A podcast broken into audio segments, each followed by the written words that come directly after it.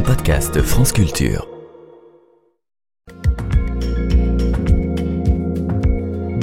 Alexandra Delbo, c'est bien vous C'est bien moi, bonjour Guillaume. Bonjour à vous, avec Science. Alors ce matin, vous vous intéressez à la personnalité des fourmis. Oui, quand on pense fourmis, on pense collectif, des centaines d'individus qui travaillent ensemble au sein d'une colonie pour la faire vivre, avec une division du travail extrêmement sophistiquée. Il y a des ouvrières, des soldates, des éclaireuses, des nourrices, des éboueuses et la reine. Certaines peuvent être amenées à changer de métier au cours de leur vie. Par exemple, les vieilles ouvrières se reconvertissent en éclaireuses, un métier plus risqué pour des fourmis plus âgées. Et si j'accorde tout au féminin, c'est que chez les fourmis, seules les femelles travaillent. Les mâles vivent très peu de temps et ne servent qu'à la reproduction. Cette large variété de comportements collectifs commence à être connue, bien qu'il existe plus de 15 000 espèces de fourmis.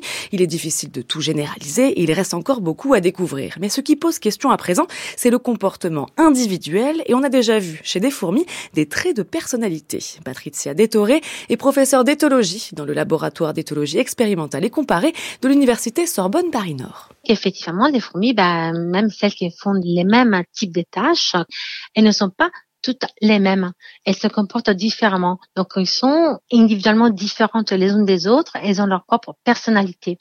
Par exemple, si vous prenez un individu, euh, ça va être une fourmi, une souris, euh, un chien, vous le mettez dans un endroit qui est nouveau, donc, est-ce que l'individu va commencer à explorer cet environnement ou va plutôt se mettre dans un coin et attendre que quelque chose se passe?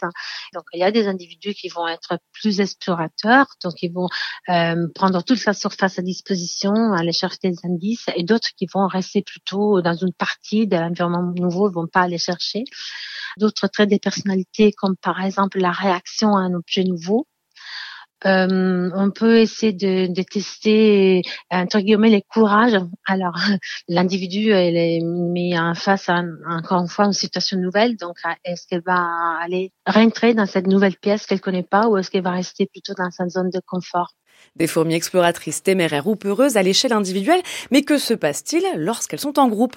Est-ce que leur personnalité va être influencée par le groupe? Autrement dit, est-ce qu'une fourmi exploratrice le sera moins face à une fourmi tout aussi exploratrice qu'elle pour mieux diviser le travail? À l'inverse, est-ce qu'une fourmi un petit peu peureuse deviendra plus téméraire si elle n'est qu'avec des peureuses? Pour répondre à cette question, il a fallu d'abord trier les fourmis, distinguer celles qui avaient le plus tendance à s'aventurer hors du tube à essai qui leur servait de refuge pour faire des groupes homogènes 100% exploratrices ou 100% peureuses. L'objectif est d'évaluer leur efficacité dans la réalisation de certaines tâches. Bon, mais quel type de tâches fait-on réaliser à des fourmis? Eh bien, des tâches de la vie de tous les jours quand on est une fourmi. Ah bah Aller chercher de la nourriture dans un endroit compliqué d'accès, réagir agressivement vis-à-vis d'un intrus, déménager rapidement son nid après une destruction ou encore utiliser une petite éponge pour apporter du liquide ah sucré. Et c'est la particularité de l'espèce étudiée ici, Aphaenogaster. Senilis, c'est son nom, est une des rares espèces d'invertébrés à savoir se servir d'un outil. Vous pourrez monter des armoires Ikea aussi Par exemple, c'est une autre tâche. Résultat, les exploratrices sont les meilleures dans tous les domaines, dans toutes les tâches, mais surtout, quelle que soit leur personnalité au départ, les fourmis n'en changent pas lorsqu'elles se mettent en groupe. Patricia Détoré est la co-autrice de cette étude parue dans Biology Letters de la Royal Society. Donc effectivement, la fourmi dans un groupe, elle garde sa propre personnalité et ne s'adapte pas à la dynamique du groupe. On s'attendait pas à ça parce que justement, comme les fourmis, elles travaillent toujours ensemble. Comme on a cette idée euh, vraiment de, de, euh, de, la colonie comme, comme a ensemble, on pensait que c'était la personnalité de la fourmi individuelle allait changer dans les groupes justement parce qu'elles font beaucoup de travail en groupe. Et, et c'est pas le cas. Donc là, on se pose la question pourquoi à ce moment-là, on, on retrouve dans la colonie des fourmis qui sont moins efficaces que les autres?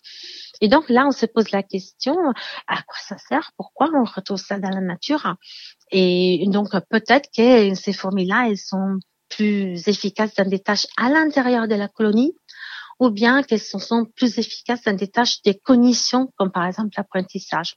La seconde perspective de ces travaux, c'est de pouvoir étudier les mêmes conditions, mais cette fois avec des groupes plus hétérogènes, qu'il n'y ait plus seulement que des aventurières ou des trouillardes, mais les deux ensemble, apporter un petit peu de diversité et de mixité sociale avec plusieurs traits de personnalité pour recréer une situation un petit peu plus réaliste et déterminer si là aussi la personnalité des fourmis reste la même. Merci Alexandra Delbo, c'était donc avec science.